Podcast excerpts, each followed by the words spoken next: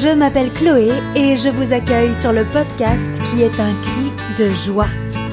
Vous entendrez ici des humains tout ce qu'il y a de plus normal, vous raconter les miracles qu'ils ont vécus. À les écouter, j'espère que vous vous sentirez porté, émerveillé et plein d'espoir. Bienvenue dans un monde où tout est possible, où la vie nous veut du bien, où la réalité est plus puissante que la fiction. Un monde où il fait bon vivre et qui se trouve être le nôtre. Mais oui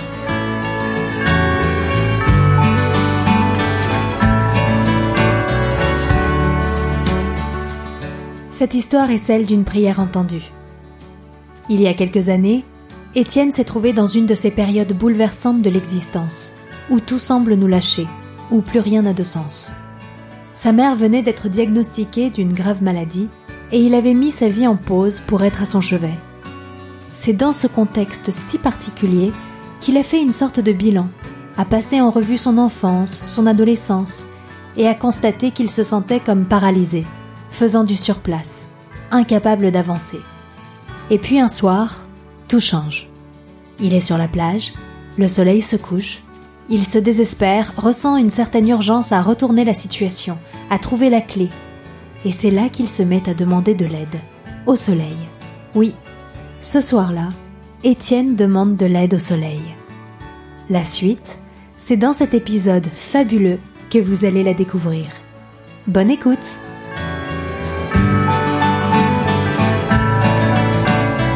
Alors merci d'abord d'avoir bien voulu euh, participer au podcast. Mais oui, je suis très contente de t'avoir ici aujourd'hui. Je sais que euh, ta vie est un peu mouvementée en ce moment et que ton temps est précieux. Donc merci beaucoup d'être ici. Eh ben merci à vous, mademoiselle, de me recevoir pour ce podcast dont je suis d'ores et déjà fan. Ah Oui. Bon, j'espère que tu seras à la hauteur euh, de ce que tu projettes pour ce podcast. Euh, donc ici, comme tu le sais, on, on donne naissance un peu aux miracles, on leur donne une vie ou en tout cas une seconde vie. Et donc euh, dans cet objectif, je voudrais qu'on commence par dresser euh, l'acte de naissance de ton miracle. C'est-à-dire, est-ce que tu peux commencer par nous dire où est-ce que ça a eu lieu et quand est-ce que ça a eu lieu? Alors, acte de naissance. Nous sommes fin 2015, le mois de décembre, peut-être aux alentours du 20-22 décembre. Bon, en tout cas, fin décembre, pour sûr. Euh, L'accouchement a eu lieu sur une petite plage paradisiaque de l'île de la Réunion, Mhm. la plage de Grand Fond. Alors si je dis pas de bêtises, je crois même qu'elle s'appelle la plage des perroquets. Il faudrait analyser ça sur signe.com. on, on verra ça dans un autre podcast. Euh, fin décembre, plage, une petite plage de l'île de la Réunion. Voilà, à peu près. Ok, et donc 2015. 2015. Je ne t'ai pas encore demandé qui tu étais aujourd'hui. Mais je vais bientôt te demander qui tu étais à l'époque. Alors on va faire les deux questions d'un coup. Aujourd'hui, tu fais quoi? T'as quel âge? Alors, euh, qui j'étais et qui je suis, bon, la bonne nouvelle, c'est qu'il y a quand même une certaine continuité. Je suis ravie de l'entendre. Ouais, ouais, ouais. A priori, y a- la réponse va matcher à peu près pour les deux. Euh, Aujourd'hui, je suis donc Étienne, je crois. Je travaille dans le dessin animé, Mhm. euh, actuellement à Los Angeles. Mhm. C'est là que ce podcast a lieu. Euh, bientôt à Paris. Ultérieurement, je ne sais pas où. Euh, donc, je suis euh, né à l'île de la Réunion. J'y ai vécu toute mon enfance. Ensuite, j'ai passé euh, une bonne quinzaine d'années à Paris. Et là, je suis en train de terminer une très belle aventure californienne de trois ans. Voilà. Mhm. Et donc en 2015, tu étais à la plage des perroquets, Disons la plage de Grand Fond. la plage de Grand Fond. Ouais. Pardon.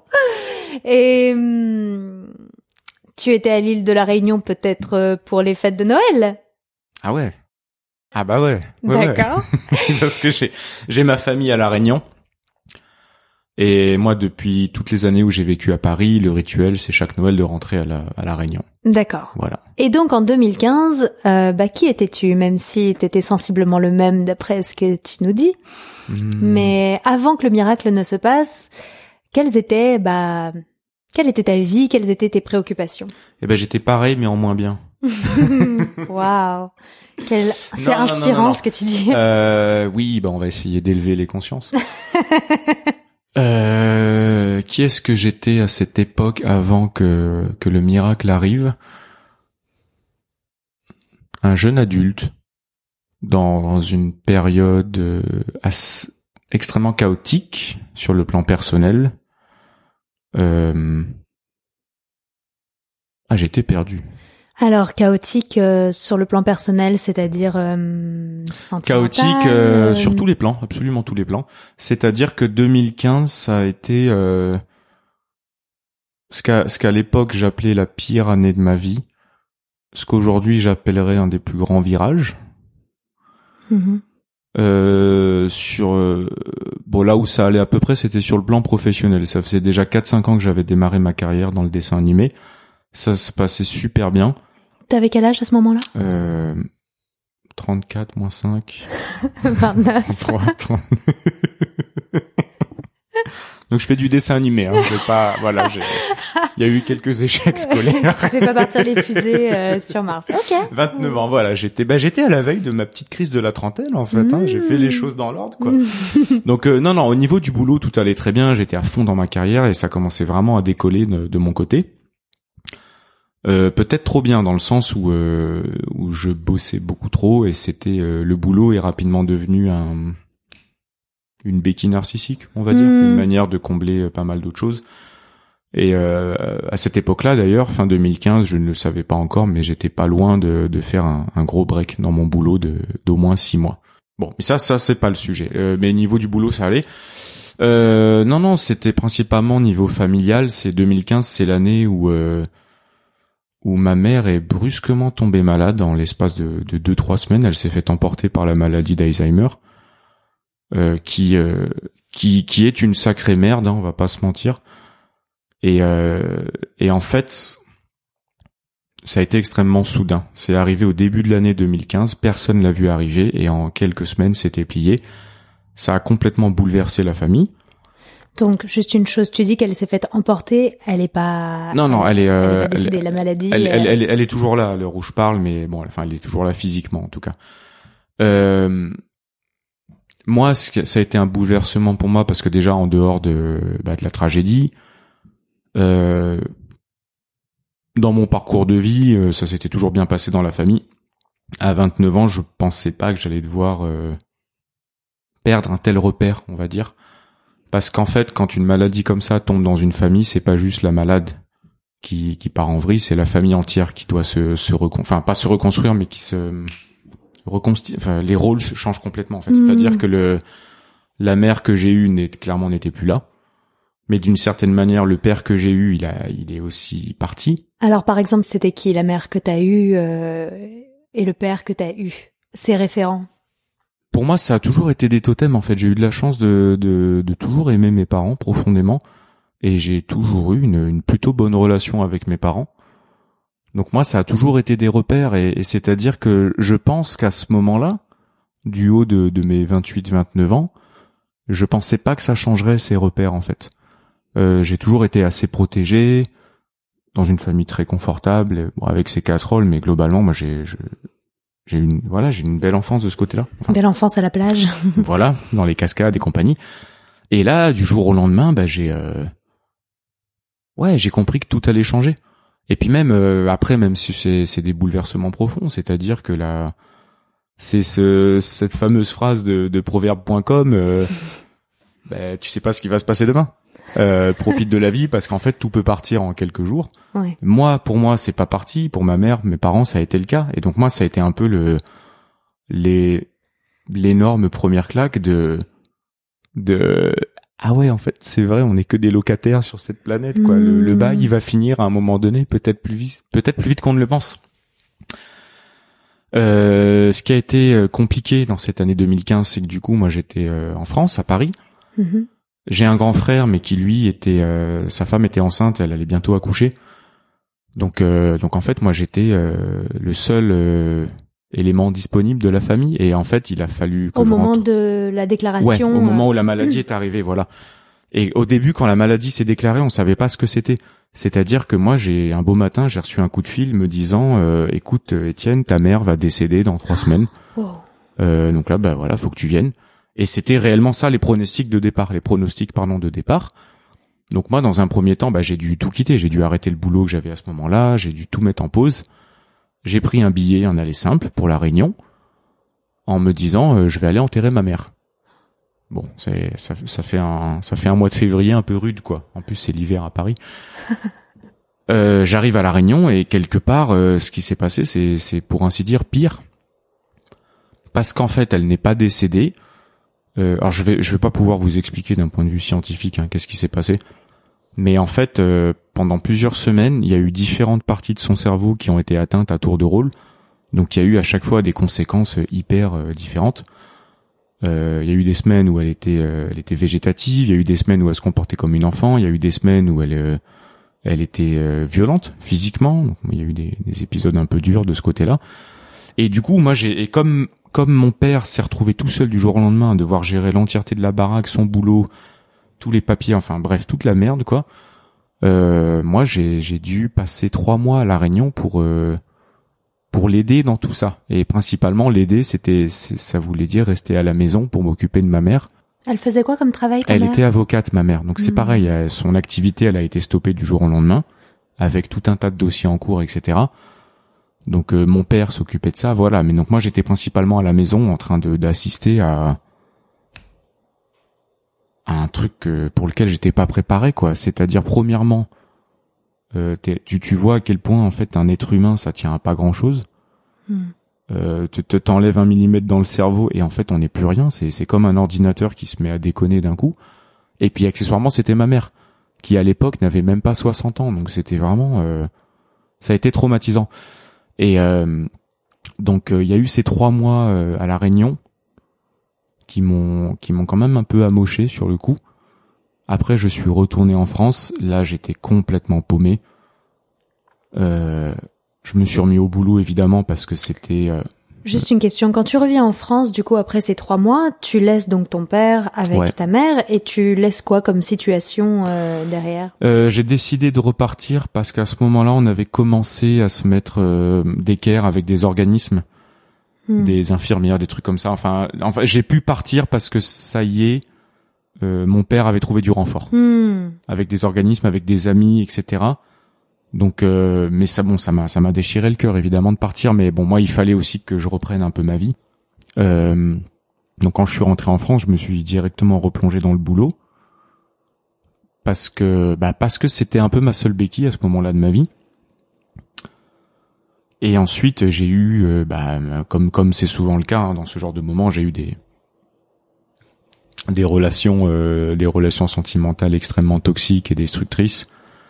Euh, enfin autant venant des autres que des moi. Enfin voilà, ça, ça a été vraiment un espèce de, de, de carnage. Mais cependant, il y a eu euh, il y a une histoire à laquelle je me suis énormément accroché.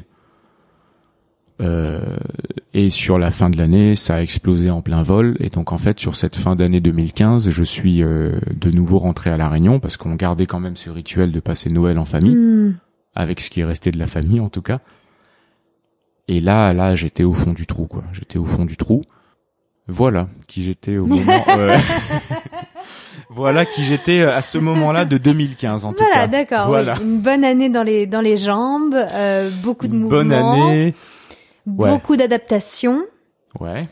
Et donc, qu'est-ce que tu qu'est-ce que tu voulais à cette époque? Qu'est-ce que est-ce que tu arrivais encore à te projeter vers un avenir? Est-ce que tu avais des désirs ou est-ce que tu étais complètement euh, noyé euh, noyé euh, dans la spirale?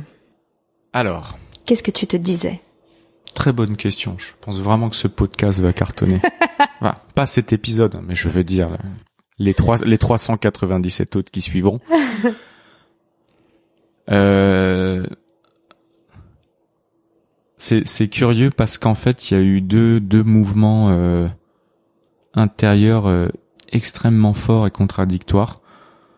Euh, bon, je, je je pense pas que j'ai eu des, je pense pas avoir eu des pensées noires à ce moment-là. Je, ça n'allait pas bien. Ça n'allait pas bien parce que j'essayais à tout prix de chercher du réconfort au plus mauvais endroit, euh, c'est-à-dire dans des relations pourries.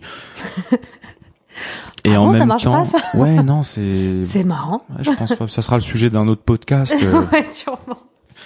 Euh, mais euh, mais en même temps, cette espèce d'énorme bordel, eh ben, ça a créé un, un, désir de vie assez surpuissant, en fait. Hmm. C'est pour ça que maintenant, avec du recul, je parle d'une année de virage, parce que comme euh, comme la fleur de lys dans le dans le bouddhisme, c'est la fleur de lys. Ah non, je dis des grosses conneries. Le lotus, la fleur de lys, c'est dans les mariages. Oh piting, signe.com. Euh, non non, la fleur de la fleur de comme le lotus, comme le disent très bien les bouddhistes avec le lotus, c'est une fleur qui ne peut naître que dans la boue. Hmm. Oui.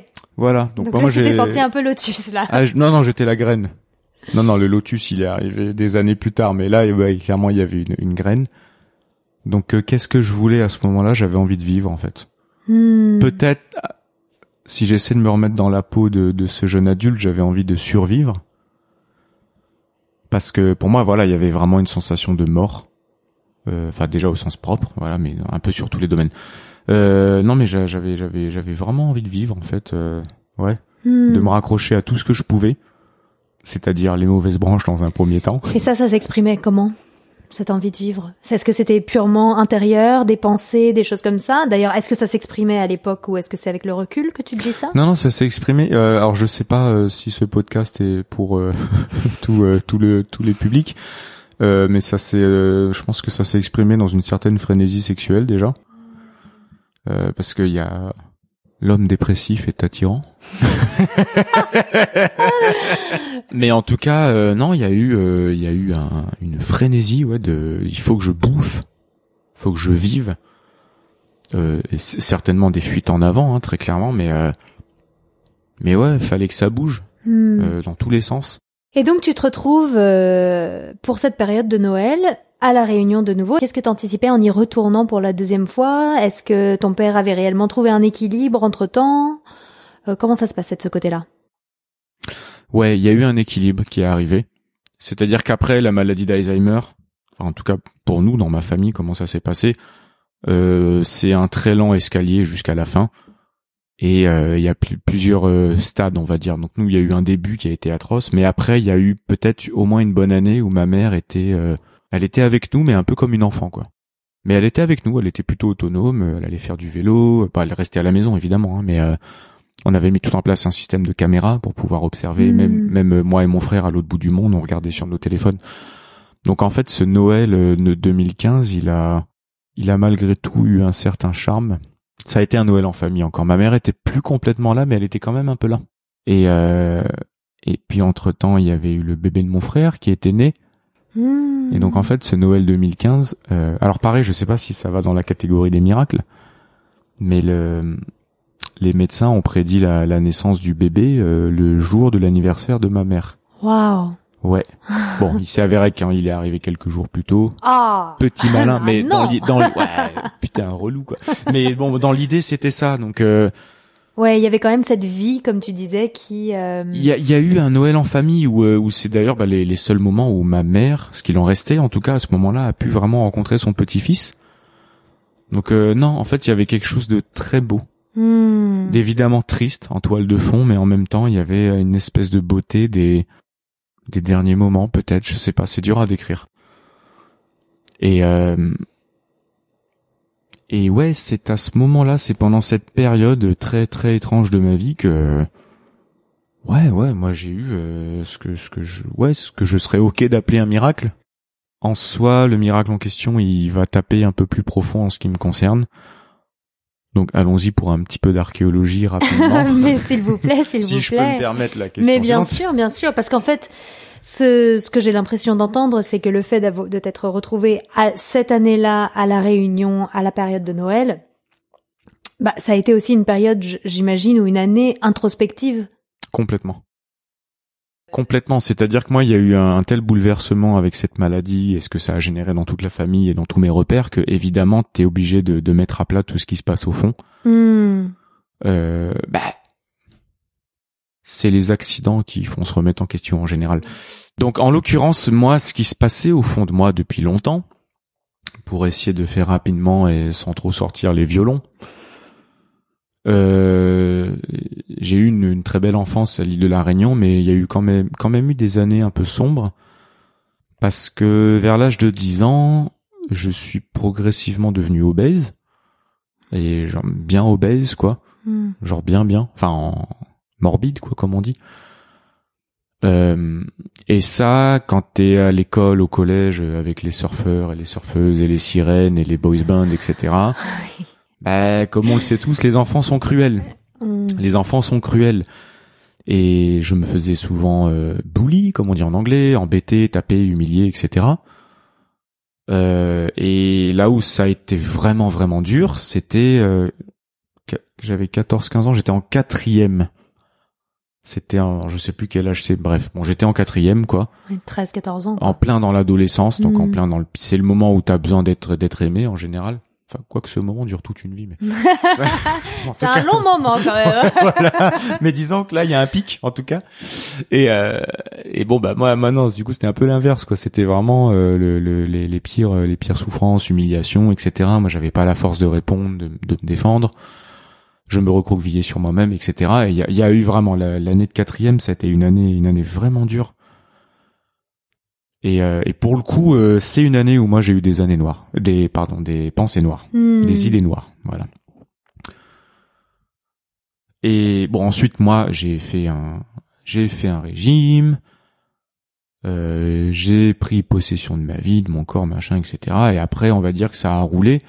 Mais euh, pour faire un peu de psychologie de comptoir, comme on le sait tous, les kilos les plus durs à perdre, c'est ceux qu'il y a dans la tête. Hmm. C'est-à-dire que moi, même si je suis devenu relativement mince par la suite et que ça m'a plus posé de, de problème, euh, je sais que j'avais quand même vraiment un truc à régler par rapport à ça. Euh, L'idée, c'était que moi, j'ai jamais pu faire la paix avec ce moment-là, avec cette année-là en tout cas de, Hmm. de quatrième, j'ai pas pu faire la paix. Alors ça veut dire quoi ne pas faire la paix? Ça veut dire que hum, tu repensais concrètement euh, aux choses qui qui t'étaient arrivées, les choses qui t'avaient été dites, ou est-ce que c'est que t'avais un espèce de traumatisme comme ça latent qui s'exprimait dans ta vie euh, Ouais, je pense que chaque petit choc me ramenait à la peur d'être euh, Hmm. humilié, trahi, abandonné, la totale. Euh, je pense que c'est ça que j'appellerais pas faire la paix. Et puis je gardais aussi une très très mauvaise image de moi en fait. hmm, C'est-à-dire qu'au fond, et je pense que beaucoup d'anciens obèses pourront pourront euh, en témoigner. C'est-à-dire que tu tu peux être beau gosse machin, tout ce que tu veux. Ça veut pas dire qu'au fond t'as pas l'impression d'être naze quoi. Que en fait en fait l'idée c'est qu'au fond t'es toujours ce gros lard hmm, qu'on te faisait euh, qu'on te renvoyait. qu'on te renvoyait. En fait, voilà, c'est ça, tu vois. Et c'est, je dis gros lard parce que j'avais un, un- j'ai un copain ancien obèse qui qui emploie cette expression et je la trouve juteuse. C'est horrible de dire gros lard, je trouve. Et, et- mais sauf qu'en fait, c'est vrai que c'est ça qu'on garde au fond de soi pendant très longtemps, Hmm. je pense. Euh, voilà. Et donc moi, sur cette fin d'année 2015, donc en plus du, de la tragédie familiale, etc. Moi, il y a eu une succession de, de chagrins d'amour, de relations toxiques, de merde, etc. Où euh, où j'avais j'avais fait un peu de thérapie, j'avais commencé à bosser sur moi à ce moment-là, mais et du coup, je savais qu'il y avait vraiment un nœud de ce côté-là, qu'il y avait vraiment un nœud de ce côté-là, et euh, Un nœud que t'avais envie de dénouer? Ouais, ouais, ouais, que j'avais envie de dénouer parce que parce que je savais à ce moment-là que ça me ça me freinerait sur la suite. En tout cas, au moins sur le plan sentimental et personnel. Mais mais en même temps, j'avais déjà passé plusieurs semaines, plusieurs mois en thérapie à vraiment essayer de me pencher sur la question. Donc c'est pas en fait, c'est ça. En fait, c'est ça, c'est que je suis arrivé euh, à la fin de cette année 2015 épuisé parce que j'avais vraiment cette sensation de me dire putain, j'ai j'ai vraiment tout essayé, ça part pas. Hmm, Voilà. Rien ne se résout. Ouais, en tout cas, moi, j'arrive pas. Et pourtant, j'y mets de la bonne volonté. C'est pas, c'est pas toujours rigolo d'aller en thérapie. Ouais. Ce qui nous amène à la plage de Grand Fond. La fameuse. Euh, c'était un, donc c'était la, la fin de journée. On était au coucher de soleil. Euh, J'ai la chance d'avoir ma maison qui est tout proche de la plage. Et mon petit rituel en tant que bon réunionnais, c'est d'aller d'aller sur la plage au coucher de soleil. évidemment, évidemment. Ce soir-là, j'arrive sur la plage au coucher du soleil et euh, abattu, abattu, fatigué de l'année, fatigué de me traîner encore tous ces nœuds et de, de... ouais, avec la peur, la peur au ventre de me dire merde. En fait, est-ce que je suis condamné à vivre des relations où je serais malheureux parce qu'en fait moi-même j'ai du mal à à me, à me donner de l'amour quelque part, en tout cas sur ces années-là de ma vie. J'arrive donc sur la plage et euh, et, et bon ouais voilà, faut savoir que moi j'ai un j'ai un côté assez euh, superstitieux, croyant slash spirituel, on va dire. Disons que je suis euh, je suis ouvert à toutes ces choses-là. Donc je m'assois sur la plage, je regarde le soleil qui se couche et, et c'est c'était plus fort que moi à ce moment-là. J'ai, euh, je pense que je l'ai même dit à, la, à voix haute comme ça. J'ai regardé le soleil se coucher et j'ai dit écoute, euh, écoute mec, euh, parce que je suis pote avec le soleil. c'est c'est mon c'est mon sauce quoi. Mm. Euh, je regarde le soleil se coucher et je dis écoute mec, il va falloir que tu m'aides. Il va falloir que tu m'aides parce que moi j'ai essayé les psys, les machins, les, les bouquins, tout ce que tu veux. J'ai passé des week-ends à la Fnac. J'ai dit mec, faut que tu m'aides, faut que tu m'envoies un signe, faut faire un truc parce que là je peux plus. Moi je c'est plus entre mes mains. Envoie-moi un signe quoi. Voilà, j'ai vraiment demandé ça au soleil ou au mec qui s'occupe du soleil. Hein. Après chacun. les gérants, la, les organisateurs. La, bureaucratie française, hein, je, ne connais pas bien. Et euh, et le soleil se couche.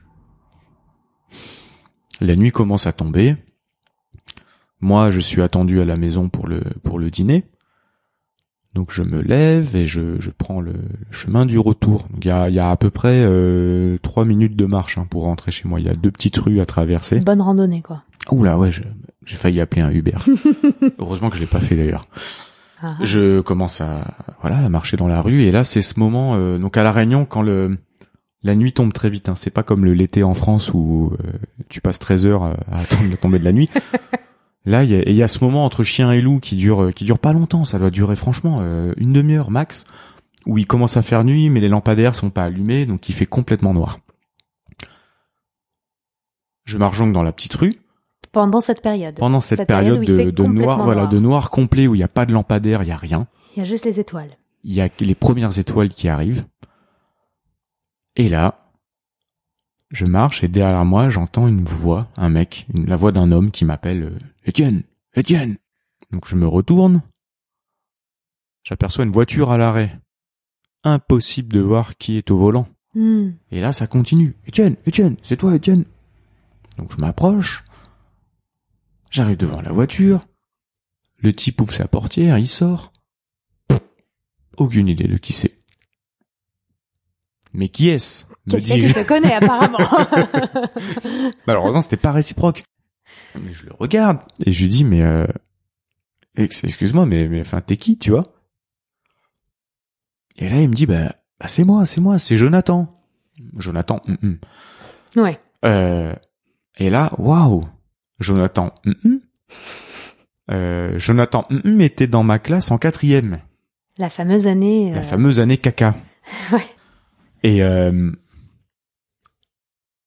et en fait, à ce moment-là, le premier truc qui me frappe, c'est que c'est qu'en fait, moi, donc cette année-là, en quatrième, j'étais évidemment plus petit euh, que ce que j'étais euh, du haut de mes 29 ans à cette époque. Cette époque, j'étais, euh, j'avais une trentaine de kilos en plus. Hmm. et en fait, ce qui m'a frappé, c'est que entre la quatrième et l'année de mes 29 ans, donc c'est-à-dire quasiment 15 ans plus tard, ce type-là, Jonathan, je ne l'ai jamais vu, je ne l'ai jamais croisé, il m'a jamais vu, il m'a mm. jamais croisé. Vous étiez pas amis Facebook Et euh Jonathan n'a quasiment pas euh, Internet, enfin il est pas sur les réseaux sociaux, il n'y a pas de Facebook, pas d'Instagram, pas de Twitter, pas de Tumblr, pas de Blogspot, pas de MySpace. tu connais bien tes réseaux sociaux eh Oui, eh oui, pas de MySpace, pas de Caramel, machin, bref, rien. Donc en fait, moi, la première pensée qui me traverse l'esprit, c'est que je me dis, dans ma tête, je me dis, c'est impossible qu'il m'ait reconnu. Hmm. Enfin, déjà, moi, je l'ai pas reconnu. Tu vois, ça en dit long, quoi. Donc, le mec m'a pas vu depuis 15 ans, n'a vu aucune photo de moi en 15 ans. Et accessoirement, on est dans une ruelle sombre la nuit sans éclairage, je suis de dos.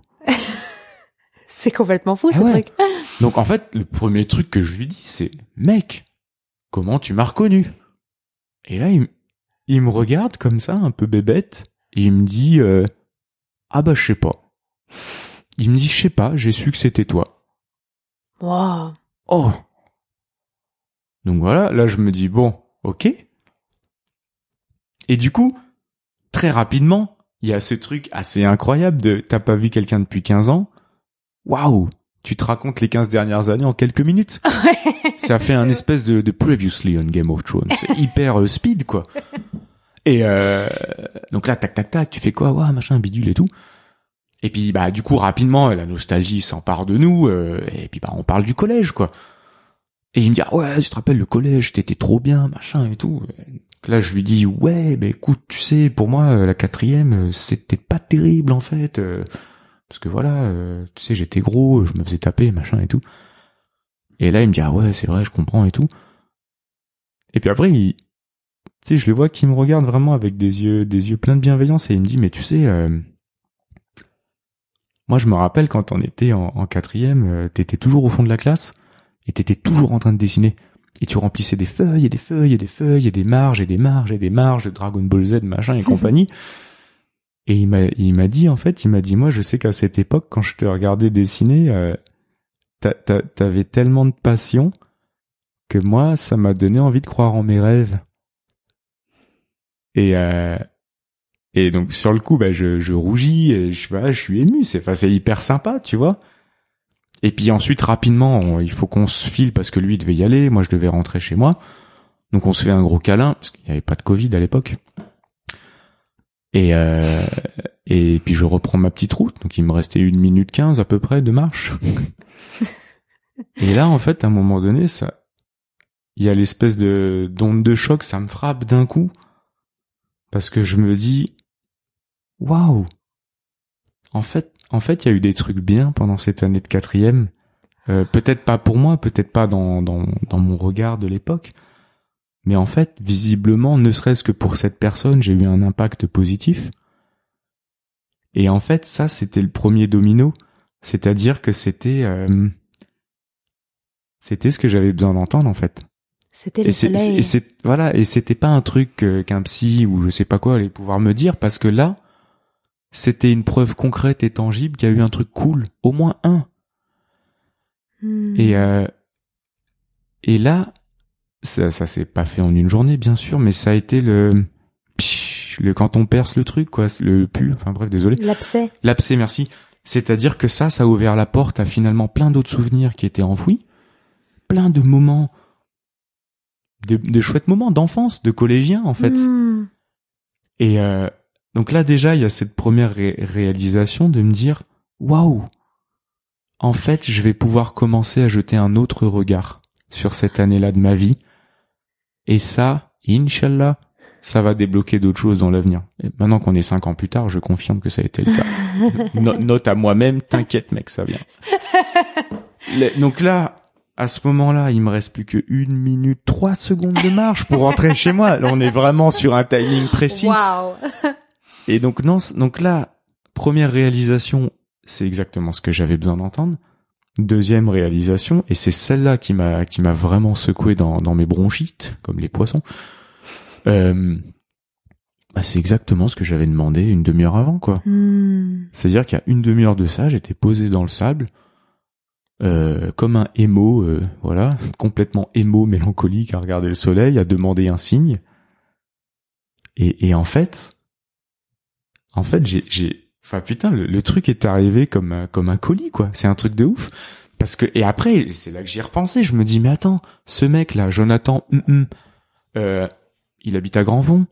Moi, ça fait 15 ans que tous les Noëls, je rentre à la Réunion. Hmm. C'est mon voisin, je ne l'ai jamais vu. Note du mois du futur, je ne l'ai jamais revu après non plus. Waouh. Pourtant, je continue à rentrer à la Réunion très régulièrement.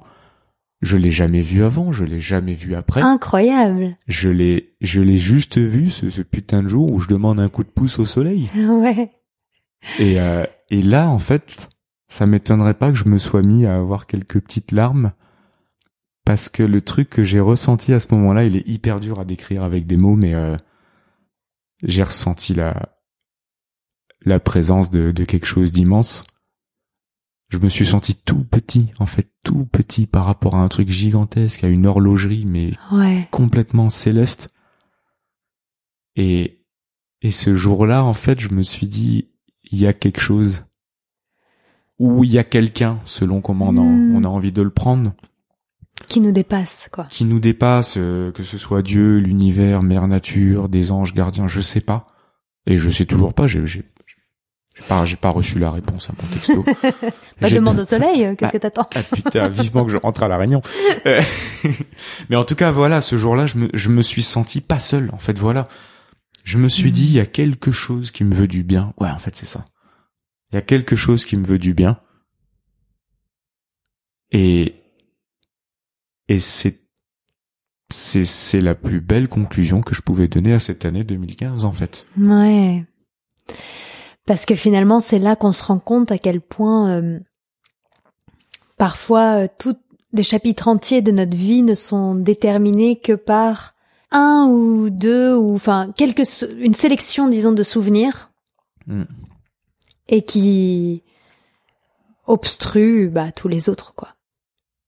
En fait, c'est ça qui est dingue, c'est qu'en fait, le, le passé, il est, il est tout sauf figé. En fait, on est constamment en train de réécrire sa biographie. Hmm. Et il suffit d'un élément en plus pour tout voir différemment.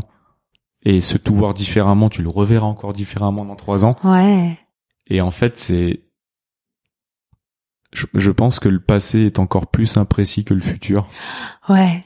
Et qu'en fait, on l'écrit tout simplement. Ça veut pas dire qu'il faut l'inventer, mais c'est des, on- en fait, en on tout est, cas, on l'interprète. on est constamment en train de changer de prisme. Hmm. Et moi, voilà, ce jour-là, j'ai, j'ai eu euh, la chance et l'honneur de recevoir un autre prisme. Hmm. Voilà, c'est ça que j'ai ressenti. Et euh, ouais, Et ce changement de prisme a affecté les moments qui sont venus par la suite? ouais, ouais. Alors ça a été, ça a été un point de départ d'un, d'un grand, grand boulot de se réapproprier qui j'étais, Hmm. rentrer plus en empathie avec qui j'étais, voir qu'en fait tout n'a pas été noir, sans non plus nier ce qui a été dur, évidemment. Et ça, ça a été le début d'un long process de bah il faut que je m'occupe de moi, entre autres parce que bah ma famille est en train de pas de disparaître, mais en tout cas je vais moins pouvoir m'appuyer sur ma famille, voilà. Et là, ça a été le début de, de plein d'autres aventures où là j'ai commencé à voyager, j'ai commencé à bosser dans d'autres pays. Ça m'a entre autres amené à Los Angeles, là où, Hmm. où je suis présentement. présentement. Mais plus pour très longtemps. Voilà. Et euh, et puis aussi le changement de prisme, c'est vraiment ça. C'est il y a il y a quelque chose qui me veut du bien. Je Hmm. peux y aller.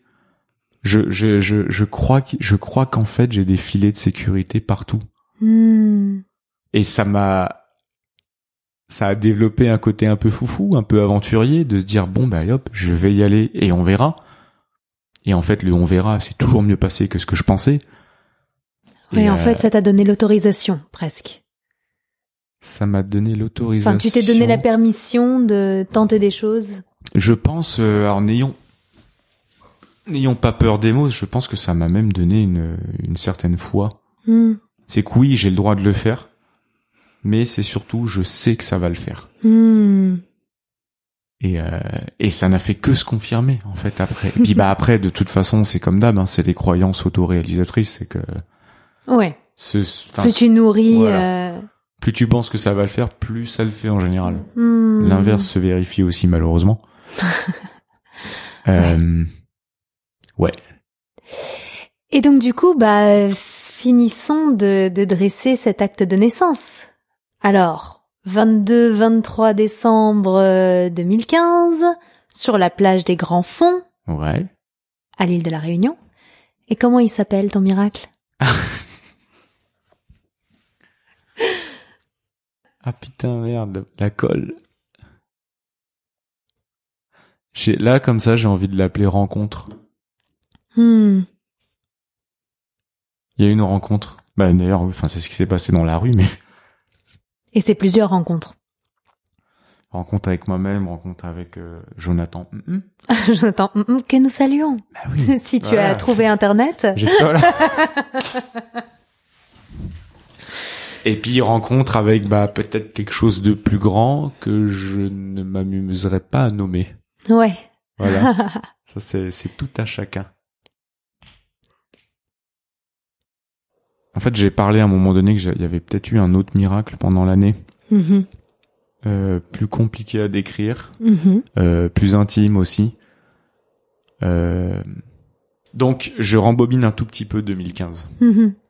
ces fameux trois mois où j'ai dû rentrer en catastrophe à la Réunion et tout arrêter ce que j'avais en cours à ce moment-là pour vivre quelque chose qui était super dur où je devais rester à la maison m'occuper de ma mère qui était euh, bah, qui malheureusement à certains moments était violente parce que son, son cerveau partait en vrille donc moi j'ai il y a eu des journées où j'ai dû me, me défendre physiquement Hmm. euh, donc c'est évidemment traumatisant de voir ta maman te regarder avec des yeux de haine même si tu sais que c'est pas elle Hmm. mais qu'elle est en Bien train de sûr. te donner des coups devant tout le monde, à la plage d'ailleurs, toujours cette même plage. Euh, voilà, il y a eu des événements hyper durs. Mais sur l'ensemble de ces trois mois, vers la fin, euh, peu avant que je parte en fait, quand la maladie a commencé un tout petit peu à se stabiliser et qu'on a pu trouver un système de, Un système de soutien. ouais voilà, de soutien quoi. Euh, ma mère était plus calme. C'est, elle, elle rentrait dans cette phase où c'était une, une petite fille. Hmm. Une phase qui durera euh, facilement deux trois ans par la suite. Donc mon père était était l'après-midi il était pas là, il allait à son boulot, il avait 10 000 trucs à, il avait 15 incendies à, à éteindre. Et du coup moi il y a eu vu que ça faisait deux trois mois que ça y est je m'étais sorti de de de ma vie euh, fulgurante parisienne, j'étais tout seul à la maison avec ma mère et j'ai commencé à être complètement déconnecté de de Hmm. tout. Ce qui au début était très angoissant. Et le petit rituel, c'est que j'emmenais, euh, en début d'après-midi, j'emmenais ma mère à la plage. Je partais avec elle, je nous installais, et puis on restait sur la plage. Et puis on, parlait sans trop parler, parce que parce qu'elle pouvait plus vraiment parler à ce moment-là. Ou elle, euh, elle se perdait en cours de phrase, enfin bref. Et étonnamment, il y a eu euh, une période de quelques jours où ça a été incroyablement beau, serein et reposant.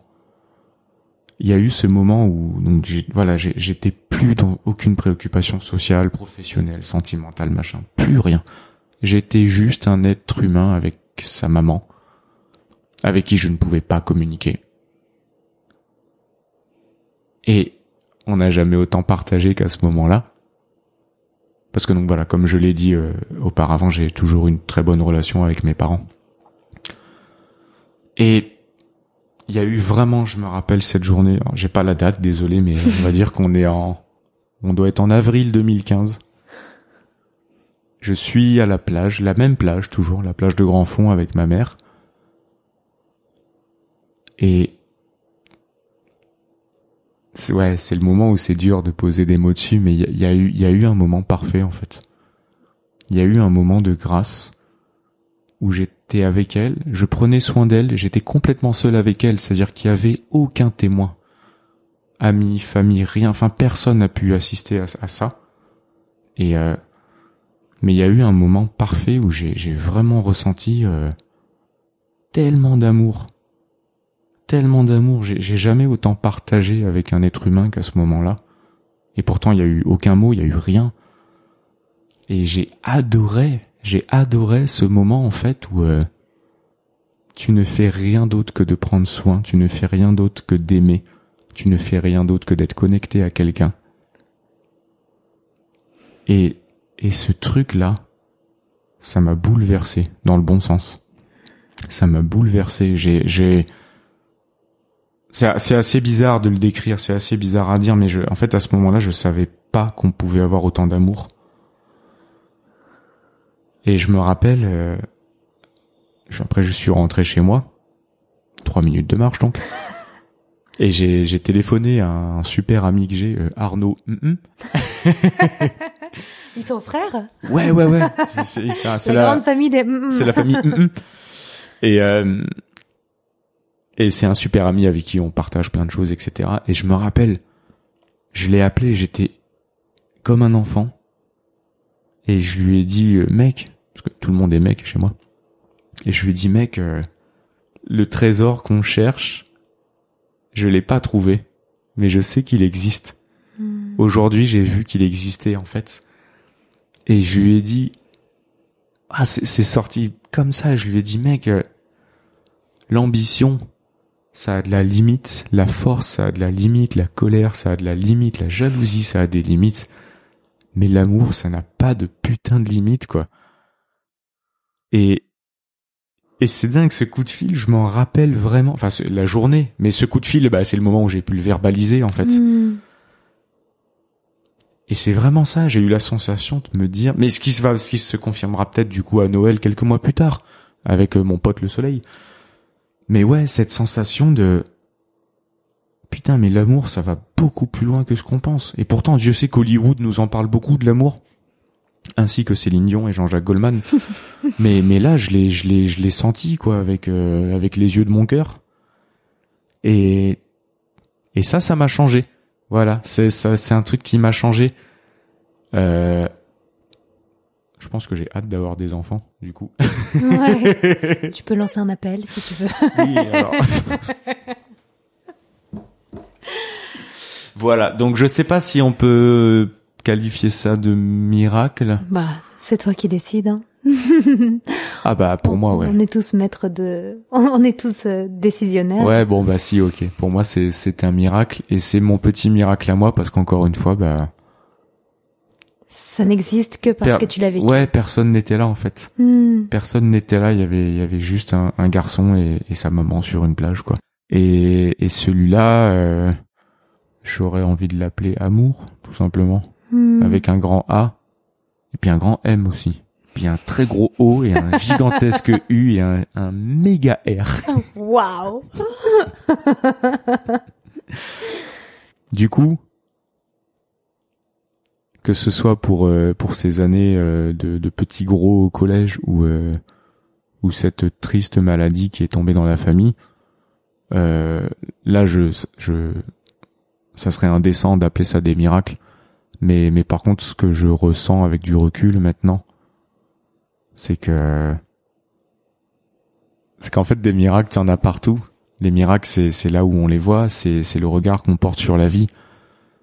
Et moi, tous ces accidents, en fait, ils m'ont tous fait grandir et et aujourd'hui, ce que j'ai envie de dire, et j'espère pouvoir le dire pendant encore beaucoup, beaucoup de minutes et beaucoup d'années, euh, c'est que tous ces accidents et tous ces malheurs, ils me font aimer plus la vie, en fait.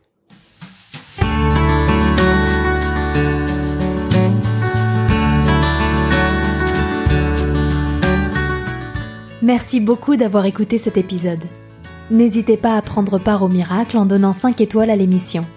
Si vous connaissez une, deux ou trois personnes qui ont besoin d'espoir aujourd'hui, n'hésitez pas à leur partager l'épisode d'Étienne qui nous montre bien qu'à tout moment, des réponses peuvent apparaître. Je remercie Étienne pour sa générosité et sa bonne humeur. J'ai une petite pensée pour Jonathan, qui apprendra peut-être s'il écoute un jour ce podcast l'impact qu'il a eu ça aussi c'est chouette. On ne se rend sûrement pas compte de l'importance qu'on a eue dans la vie de quelqu'un juste en existant. Et ça, ça me rend heureuse. Je vous laisse là-dessus, et d'ici les prochains épisodes, n'oubliez pas que dans la vie, tout est possible, même le meilleur. ¡Chao!